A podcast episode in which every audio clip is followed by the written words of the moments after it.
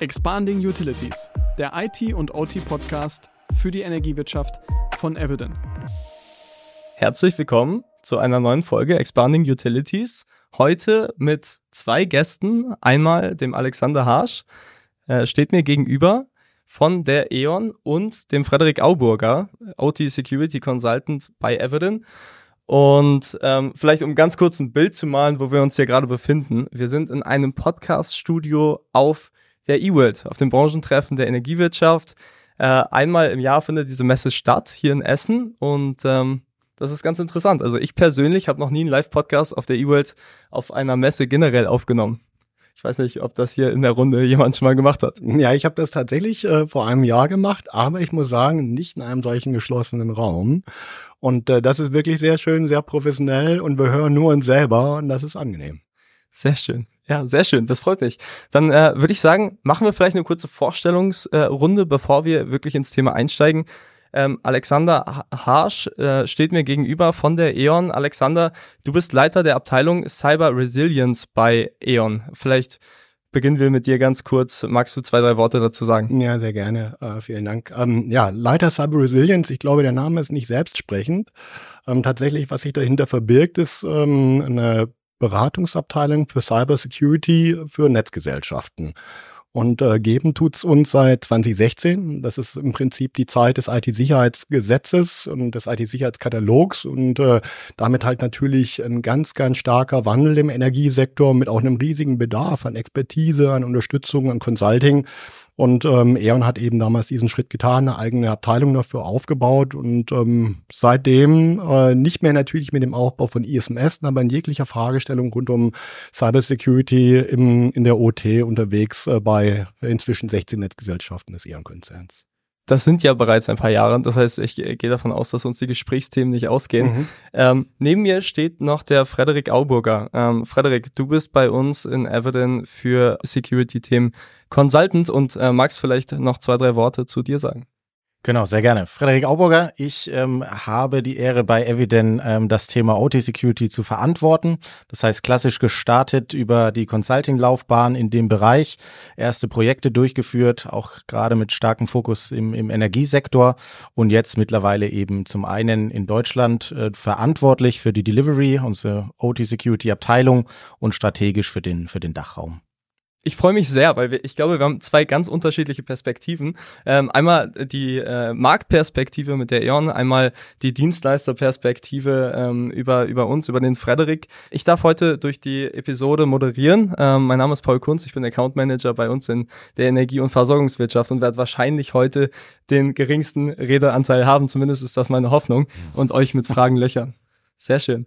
Dann fangen wir doch mal an. OT Security, das ist unser Thema. Wir wollen gerne eine Marktperspektive der E.ON äh, bekommen, erarbeiten und diskutieren. Und da stellt sich natürlich als erstes die Frage, welche Bedeutung hat denn OT Security für eine E.ON, für E.ON als kritischen Infrastrukturbetreiber? Ähm, Alexander, ich glaube, da schaue ich vor allem dich an. Ja, ja also OT ist eigentlich im Prinzip äh, das, womit wir äh, ich denke, 80 oder 85 Prozent aller Revenues generieren. Also es ist natürlich äh, eine unheimlich wichtige Komponente von all den Dienstleistungen, die wir erbringen. Und äh, neben dem, dass es eben das Kerngeschäft ist, ist es eben der Betrieb einer äh, kritischen Infrastruktur. Was bedeutet, ähm, wir reden hier nicht über kommerzielle, äh, kommerzielle Aspekte ausschließlich, sondern eben ganz besondere davon, was, wofür wir das benötigten, was vor allem bedeutet der Nichtverfügbarkeit dieses Services. Und das ist auch, ähm, was die Kritikalität dann am Ende des ausmacht. Äh, Nichtverfügbarkeit äh, führt zu immensen Schaden zu Gefahr für Leib und Leben und ist eigentlich im Prinzip die Sache, die auf gar keinen Fall eintreten kann. Ja.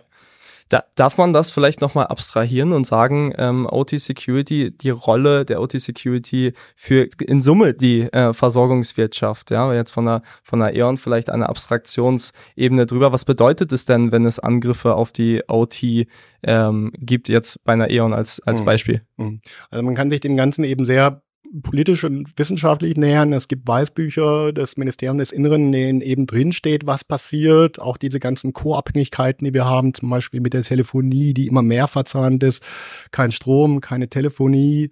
Ähm, kein Strom, viele Einzelpersonen betroffen aufgrund der Tatsache, dass Energie benötigt wird, ähm, eine ganze Reihe weitere Industries, die die da auch mit dranhängen, bis hin zu ja, Dinge, die man gar nicht so nah sehen würde. Äh, Tankstellen werden mit Strom betrieben. Das heißt, die Logistik wird äh, relativ zeitnah beeinträchtigt durch die Nichtverfügbarkeit von Strom. Ähm, Wasser äh, wird zunächst einmal in, äh, in entsprechenden Turm hochgepumpt mit elektrischer Energie. Und hier gibt es natürlich immer Vorkehrungen, dass diese Dienstleistung auch ohne uns besteht für eine Zeit lang. Aber die Zeiträume sind überschaubar. In der Regel irgendwo bei vier Stunden gesetzlich angesiedelt. Und danach wird eben sehr schnell äh, sehr wichtige Sachen für unsere Gesellschaft nicht verfügbar sein. Ja, das Tankstellenbeispiel gibt natürlich auch schon mal eine, eine Überleitung. OT ist ja nicht nur in der Energiewirtschaft interessant, sondern auch natürlich in anderen Industrien. Äh, Frederik, ähm, du hast natürlich da einen relativ breiten Einblick. Ähm, einmal in, in die Märkte, die Rolle der Energiewirtschaft, ähm, auf der anderen Seite IT, OT. Wo sind die Unterschiede in den Sicherheitsstrategien? Ähm, magst du da die, die OT in der Energiewirtschaft einmal quasi einordnen mit einer, mit einer kleineren Gesamtperspektive? Ja, gerne. Ich glaube, generell ist es ähm, so, wenn wir von, von OT sprechen, ähm, haben wir immer ein sehr, sehr breites Feld. Ja? Sei es jetzt über die verschiedenen Märkte hinweg, aber dann auch, ne, was dieses zum einen immer den, den, das Business-Kritische angeht und zum anderen, ähm, was eben, Alexander hat es angesprochen, auch Gefahr für Leib und Leben angeht. Ne? Also gerade wenn wir Richtung kritischer Infrastruktur ähm, schauen, klar, da haben wir auf jeden Fall schnell ne, einen, Impact auf den Revenue, einen Business-Impact, aber wir haben eben auch ähm, indirekt, aber auch direkt natürlich eine, eine Gefahr für Leib und Leben, wenn dort Angriffe ähm, auch erfolgreich ähm, vonstatten gehen. Ne? Das haben wir jetzt in anderen Bereichen, wenn wir wegschauen von der kritischen Infrastruktur, eher auf der einen Seite. Ne? Wir haben natürlich, ne, wenn ein Roboterarm auf einer Produktionsstraße wild ausschwenkt, natürlich auch eine Gefahr für Leib und Leben, aber eine sehr direkte. Ne? Diese indirekte, dadurch, dass wir kein, keine Stromzufuhr mehr haben, wie es Alexander gerade beschrieben hat, die fällt da weg, sondern wir haben da oftmals einen sehr, sehr starken Fokus in der Strategie auch auf das Thema Business Impact. Ne? Das heißt, Beispiel, was ich immer bringe, wir hatten einen Kunden ähm, im, im Pharma-Bereich, das kritischste Asset, was er hatte, war eigentlich der Drucker ganz am Schluss von der Produktionsstraße von einer Business-Perspektive, weil sobald er nicht mehr die Integrität dieses Druckers gewährleisten konnte, musste die ganze Charge weggeschmissen werden. Das ist kein klassisches OT, aber für den Business-Impact und wie man dort die Strategie hinsichtlich der OT-Security äh, implementiert, natürlich ein ganz, ganz entscheidendes. Ne? Wie ich versuche, möglichst diesen gesamten Produktionsprozess, sei es jetzt Tabletten, sei es aber auch eben den Strom, eben zu gewährleisten und sicherzustellen, dass dort die Integrität, aber eben auch der Schutz Schutz der Systeme gewährleistet werden kann. Jetzt sind es in der Energiewirtschaft ja nicht unbedingt Produktionsarme, wie du gesagt hast, ähm, und, und auch nicht der Drucker am Ende. Alexander, vielleicht äh, magst du uns mal zwei, drei Beispiele geben. Ja? Was sind denn die schützenswerten Assets ähm, in der Energiewirtschaft und ins, insbesondere jetzt bei euch, bei E.ON und euren Tochtergesellschaften? Mhm. Also zunächst mal, wenn wir über OT sprechen, dann gibt's dann schon wieder auch die, diese Klammern, wo ich sage, ich habe hier eine Vergleichbarkeit zu dem, was du in der Automobilindustrie siehst. Wir haben die diesen Trend zur Verschmelzung von OT in IT. Wenn ich jetzt Fahrzeuge herstelle, dann ist es eben, dass meine komplette Warenwirtschaft noch angedockt ist. Und das bedeutet neue Schnittstellen, das bedeutet mehr Komplexität und eine erhöhte Attack Surface, mehr exponiert äh, für unterschiedliche Angriffe. Und das ist es, was wir durchaus auch gemein haben mit, ähm, mit äh, der Keksfabrik oder dem Automobilhersteller. Es gibt aber trotzdem noch mal eine ganze Reihe von Dingen, die jetzt noch mal bei uns ganz anders sind. Einfach aufgrund der Tatsache, dass wir ein Verteilnetzbetreiber sind. Und das sind zum Beispiel räumliche Distanzen. Distanzen. Wir betreiben ähm, Umspannanlagen von Hoch auf Mittelspannung, von Mittelspannung auf Niederspannung.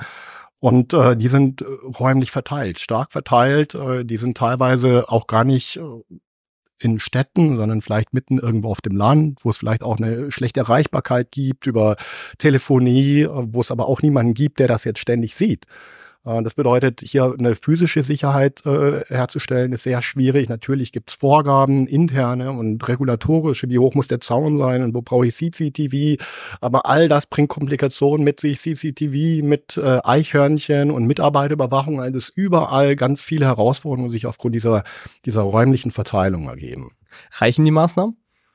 Oder äh, reichen die Richtlinien, so gefragt, ja, wenn, wenn wir jetzt über Richtlinien für zum Beispiel Zaunhöhe sprechen, äh, es gibt ja mittlerweile auch zum Beispiel die Direktion der EU, das NIST-Framework, es gibt die deutsche Übersetzung IT-Sicherheitsgesetz 2.0, also jetzt, jetzt würde mich natürlich interessieren, diese Vorgaben, die es gibt, reichen die? Ja, also Vorgaben äh, gibt es gibt es reichlich, aber man muss natürlich auch dazu sagen, wir haben ja den IT-Sicherheitskatalog und der schreibt uns jetzt erstmal vor, ein ISMS aufzuspannen, der eine bestimmte Anzahl von äh, Assets, von Komponenten äh, sich erstrecken muss. Und der Gesetzgeber hat sich da natürlich schon was auch überlegt dabei. Es gibt eben ein Legacy, es gibt eine Zeit, in der Security nicht primär im Fokus gestanden ist, insbesondere wenn man in den 90er zurückdenkt und diese Komponenten haben einen Lebenszyklus von 20, 30 Jahren. Das bedeutet, sie sind da draußen halt auch noch.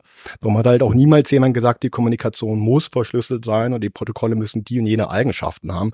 Aber sie sind noch da draußen. Das bedeutet, wir äh, sind gesetzlich dazu verpflichtet, die Informationssicherheit kontinuierlich äh, weiter zu äh, entwickeln, zu verbessern. Und äh, E.ON äh, tut das sehr engagiert.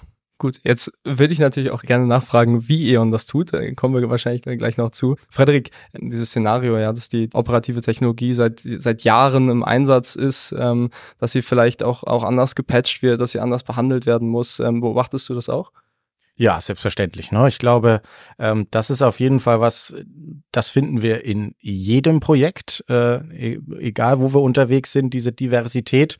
Aber ich glaube gerade auch nochmal in der Energiewirtschaft, ne, wenn man sich jetzt den, den großen Konzern auch E.ON einmal, einmal vorstellt, auch da haben wir innerhalb in der OT natürlich eine riesige Diversität, aber auch für den, für den Gesamtkonzern. Ne? Wir haben erneuerbare Energien, die anders funktionieren. Wir haben konventionelle Kraftwerke, wir haben die Netzbetreiber ähm, etc. pp. Und auch da ist es oftmals so, also wenn wir, Richtung Offshore-Windparks, die neu gebaut werden, auch gucken, ist es so, ne, jedes Einzelteil der Zulieferer kommt mit ihren eigenen Vorstellungen, wie Security zu funktionieren hat.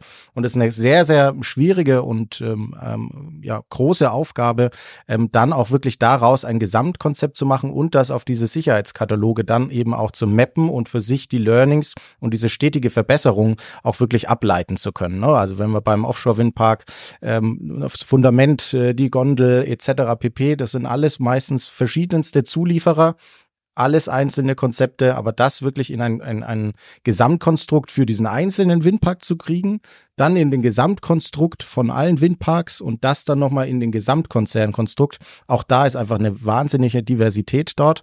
Ähm, und das macht das auch nochmal ähm, ne, hinsichtlich der, der, der Strategie, wie eine solche implementiert werden soll, natürlich herausfordernd. Das, das heißt, solche Maßnahmenkataloge wird ja wahrscheinlich jeder Player in der Energiewirtschaft ähm, entwickelt haben, wird sie irgendwie für sich abgeleitet haben, vielleicht aus den regulatorischen Maßnahmen, vielleicht aber auch individuell aus den Bedrohungsszenarien, die man als Unternehmen sieht. Ich weiß nicht, Alexander, kannst du uns einen kleinen Einblick geben? Was sind denn so, so Maßnahmen, typische OT-Maßnahmen, die äh, Neon einsetzt? Wahrscheinlich äh, wirst du da auch so ein bisschen auf die Bedrohungsszenarien eingehen müssen. Mhm. Ähm, Maßnahmen leiten sich in der Regel aus Risiken ab, äh, die ich identifiziere und äh, das können im Prinzip sehr viele kleine Themen sein, die auch wirklich ganz unterschiedlich und heterogen sind, von ich habe irgendwelche Systeme, die nicht gepatcht werden können, von irgendwelchen Übertragungswegen, wo ich keine Verschlüsselung äh, habe aktuell und das gerne aber haben möchte, weil ich das Risiko nicht akzeptieren ähm, möchte. Ähm, die sind so divers, wie man sich das nur vorstellen kann und sicherlich gar nicht sonderlich herausstechen gegenüber äh, der IT. Aber wenn ich jetzt mal sage, was sind die großen Leuchttürme, die wir haben äh, bei E.ON und äh, die, die, die neuen Bedrohungen, die wir haben, sind aufgrund äh, der Notwendigkeit der Energiewende. Und die Energiewende bedeutet für uns ganz klar ganz viel Austausch von Informationen mit Komponenten im Feld, mit Photovoltaikanlagen, mit Erzeugern jeglicher Art, mit ähm, äh, Konsumenten jeglicher Art, äh, Ladestationen, die auf einmal ganz relevant werden, Redispatching, das heißt, was macht der Verteilnetzbetreiber neben mir, was macht der Übertragungsnetzbetreiber über mir, ganz viele neue Kommunikationsplattformen, Notwendigkeiten, Daten zu verifizieren, Integrität zu prüfen, validieren, zu übersetzen in, was mache ich denn eigentlich mit diesen diesen Daten und was ist netzdienlich für mich als Verteilnetzbetreiber und für das Gesamtnetz. Und das sind natürlich ähm, neue Prozesse, die etabliert werden müssen, wo ein erhebliches äh, Risiko auch mitschwingt. Und hier sprechen wir jetzt nicht über eine Maßnahme umzusetzen bis äh, September 24, sondern hier geht es wirklich um Entwicklung von Architekturen, von Systemen, von Rechenzentren über die nächsten fünf, sechs, sieben, acht Jahre. Ja, ja, das, ich glaube, das ist ein ganz wichtiger Punkt, ne? dass es immer bestimmte Treiber gibt. Ähm, jetzt die Energiewende hattest du als Beispiel genannt. Ähm, ich, ich weiß, dass äh, das Thema OT-Security auch aufgrund des Ukraine-Russland-Konflikts äh, äh, in, den, in den Medien sehr, sehr präsent war. Ähm, in den letzten Jahren hat sich da viel getan. Das ist ganz interessant, ja. Was sind denn so die größten Maßnahmen, die größten Projekte? Ähm, kannst du uns da einen kleinen Einblick geben? Jetzt vielleicht nicht nur auf die System- und, und, und technologische Ebene, sondern OT-Security hat ja viel auch mit Menschen zu tun und mit Prozessen. Also ich denke, ein ganz wesentlicher ähm, Treiber bei uns äh, organisatorisch gesehen ist einfach, ähm, dass die Vielzahl von Änderungen, also man kann eigentlich im Prinzip sagen, dass wir jedes Jahr mehr Notwendigkeit haben für die Einführung neuer Systeme und so weiter als früher vielleicht in fünf oder, oder zehn Jahren. Und das bedeutet, wenn wir das eine gleichbleibende Qualität machen, bräuchten wir entweder viel mehr Personal oder aber eben wir erzeugen die Synergie über die Verteilnetzbetreiber. Und das waren eben über viele, viele Jahre einzelne Inseln gewesen. Und da haben wir einfach die geschäftliche Notwendigkeit zu sagen, nee, wir finden das nicht 16 Mal, sondern wir müssen hier irgendwie zusammenkommen. Und das bedeutet, äh, Leute arbeiten das erste Mal zusammen in Panels, die es davor nicht gegeben hat, gegebenenfalls auch noch in unterschiedlichen Sprachen. Und das ist ein riesiger kultureller Wandel. Ich bin gerade bei uns am Ehrenstand vorbeigelaufen. Das erste Mal, dass alle Ehrenmitarbeiter in Rot sind. Davor hatten wir immer das Produkt von der Westnetz und das Produkt von den Bayernwerken. Heute haben wir nur noch E.ON. Und das ist auch das, wo wir hingehen. Und das ist äh, tatsächlich eine dieser, dieser ganz großen Transformationsprojekte. Wir sind eins, wir müssen zusammenarbeiten. Und das ist natürlich eine Sache, wo wir uns wirklich sehr glücklich schätzen können, äh, dass wir das tun können. Wie das jetzt ein Stadtwerk schafft, all diese Anforderungen umzusetzen, ist mir rätselhaft. Also ich, ich weiß das einfach nicht, wie das möglich ist. Wie schafft ein Stadtwerk das, Frederik? hast du da, hast du da aus deinen Gesprächen jetzt mit Stadtwerken, jetzt nicht nur bezogen auf Stadtwerke, sondern vielleicht auch eben bestimmte größere Konzerne in der Energiewirtschaft, aber vor allem eben die Ebene, wo man individuell vorgeht, wo vielleicht mittelständische Energiewirtschaftsunternehmen gerade vor den Herausforderungen stehen, ihre OT abzusichern. Hast du da ein paar Einblicke, wie man dort typischerweise vorgehen würde, jetzt vielleicht mit einem Beratungsansatz, vielleicht aber auch aus dem, aus dem Unternehmen selbst? Ja, also Ziel ist es immer, ne, klein, groß, mittel, ähm, eigentlich wegzukommen von einer reinen reaktiven OT-Security hin zu einer proaktiven. Ne? Und da gibt es verschiedene Schritte auf dieser Reise, die man exemplarisch durchgehen kann. Ne? Also über die Beratung erstmal sich wirklich einen Überblick zu verschaffen, was sind denn eigentlich meine Risiken? Und da gehört dazu, dass ich auch wirklich einmal wissen muss, was für Assets habe ich denn überhaupt in meinem Netzwerk? Welche Protokolle sprechen die? Wie ähm, ist der aktuelle Patchstand etc.? Also wirklich mal damit anzufangen, ein, ein gutes, ähm, aussagekräftiges Asset Management mit aufzubauen, ähm, um dann daraus ableiten zu können, okay, wo sind jetzt wirklich meine Risiken? Ähm, die ich in meinem Netz ähm, in meinem Netz habe und da ähm, dann eben anschließend auch sagen zu können, okay, aufgrund der Kritikalität, aufgrund des Business Impact möchte ich jetzt folgende Mitigationen dann auch durchführen. Ähm, und da gibt es dann verschiedene Technologien natürlich, die einem dabei helfen, frühzeitig auch Angriffe oder unnormales Verhalten im Netzwerk zu detektieren. Und das ist aber immer ein Konglomerat aus Technologie, Prozess und Personal. Ne? Das heißt, wir müssen dort wirklich von Anfang an schauen, dass auch wirklich innerhalb der Kultur ähm, die, die Prozesse auch geschafft werden und gelebt werden, weil die sind oftmals ähm, einfach noch nicht existent. Ne? Da gibt's oftmals Prozesse, die sind für die IT gemünzt, aber wenn jetzt wirklich ein Vorfall in der OT passiert, ist oft noch das Fragezeichen, okay, wie würde denn so ein Prozess jetzt auch wirklich aussehen? Und das ist schon was, wo wir sagen, diese, diese Awareness, die muss erstmal geschaffen werden.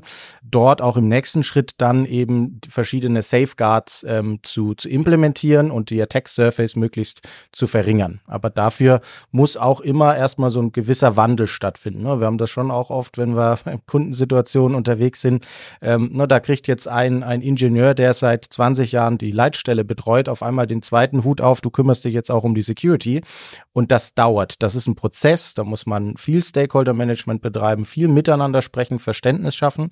Ähm, damit ähm, das dann eben auch gelebt werden kann. Und das ist, glaube ich, sehr, sehr essentiell, dass das, das ist nichts, wo wir hinkommen, eine Technologie reinschrauben und sagen, so super, jetzt seid ihr geschützt, sondern viel eben in diesem Konglomerat Technologie hilft uns dabei, aber eben auch viel Personal und Prozesse, die geschaffen werden müssen.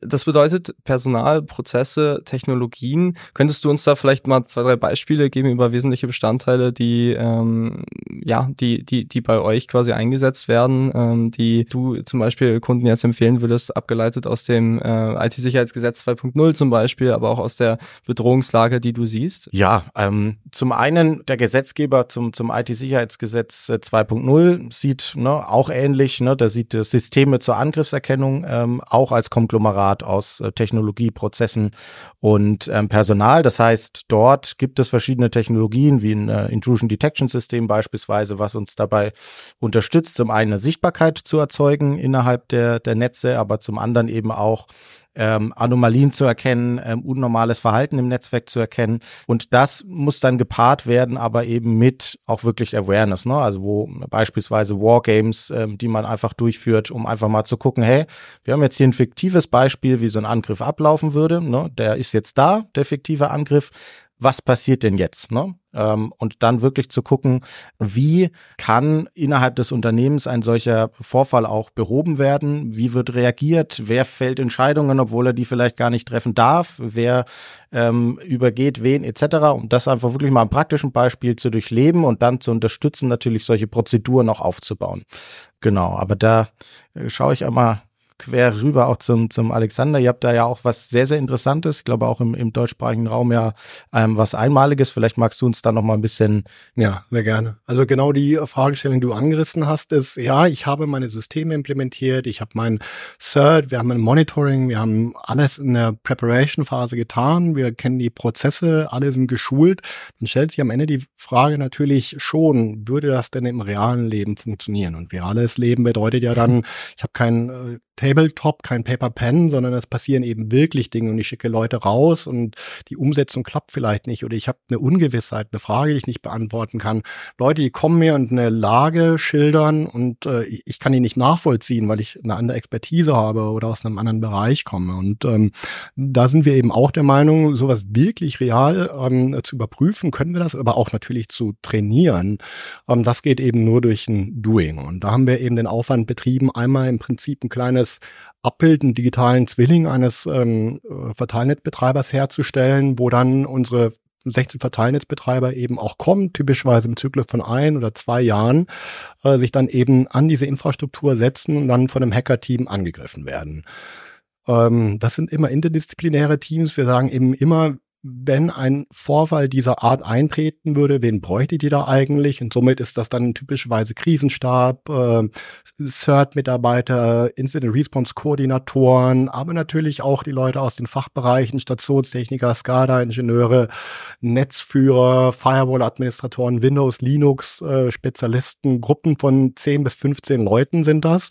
Und ähm, ja, wir versuchen herauszuarbeiten, in welche welches Learning soll denn eigentlich aus diesem Angriff äh, äh, hervor, herausgenommen werden? Und typischerweise werden Leute getrieben von dieser Angst, ich könnte eben angegriffen werden, analog zu den Angriffen auf die Ukraine, wo wir 2015, 2016 Black Energy, Industroyer hatten, auch letztes Jahr wieder ein Vorfall, also ganz viel mit Spear-Phishing, Lateral Movement, Sprung von IT in die OT rein, dann eben äh, die Suche nach dem Punkt, wo ich Impact generieren kann.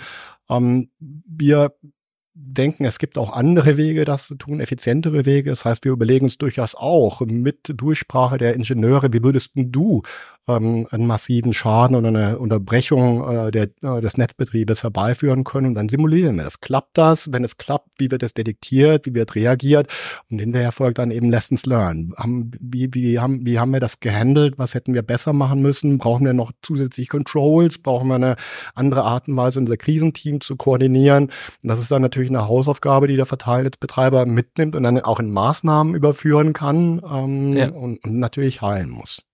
Ja, das, das klingt für mich nach einem klassischen Red Teaming, Blue Teaming, was man aus der IT schon kennt. Ist, das, ist es das oder geht es vielleicht sogar darüber hinaus? Nee, ich würde sagen, ja, so ein Red Team, Blue Team äh, Trainingsansatz ist heute Commodity. 2016 war das eben so, da war das ein ganz neuer Ansatz. Heute ist das nicht. Ich ja. denke, das Einzige, was bei uns äh, nochmal konsequenter durchkonzeptioniert ist in der Trainingsmethodik, ist, dass ich eben diesen kompletten Stromnetzbetrieb habe. Also ich habe Umspannanlagen, ich habe ein SCADA-System und äh, Das bedeutet, es ist kein virtuelles Thema. Wenn der Techniker der Meinung ist, äh, er muss den PLC mit dem Hammer kaputt schlagen und das äh, stoppt den Angriff, dann kann er das auch im Training tun. Er kann Kabel rausreißen, alles, was er im realen Leben eben auch tun könnte.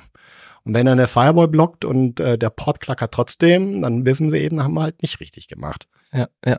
Das heißt, das, das klingt schon wahnsinnig aufwendig, ne? Also mit den Prozessen, die dahinter hängen. Du hattest gerade auch die SCADA-Systeme erwähnt, äh, die gesamte Prozesskette, die quasi dort abgebildet mhm. wird, alle Teams, die mit involviert werden. Ist das denn notwendig, ja, in dem, in dem Ausmaß, in dem wir es, äh, in dem wir es jetzt aufgebaut haben? Mhm. Also ich kann jetzt äh, äh, sagen, wenn ich, ich meine, ich könnte, ne, ich bin völlig überzeugt von unserer Mission, das ist natürlich klar, aber wenn ich jetzt versuche, das ein bisschen ähm, zu objektivieren, also äh, nach einem jeden Training machen wir eine Mitarbeiter oder Teilnehmer befragen, die hat immer folgende drei oder im Prinzip zwei Fragen.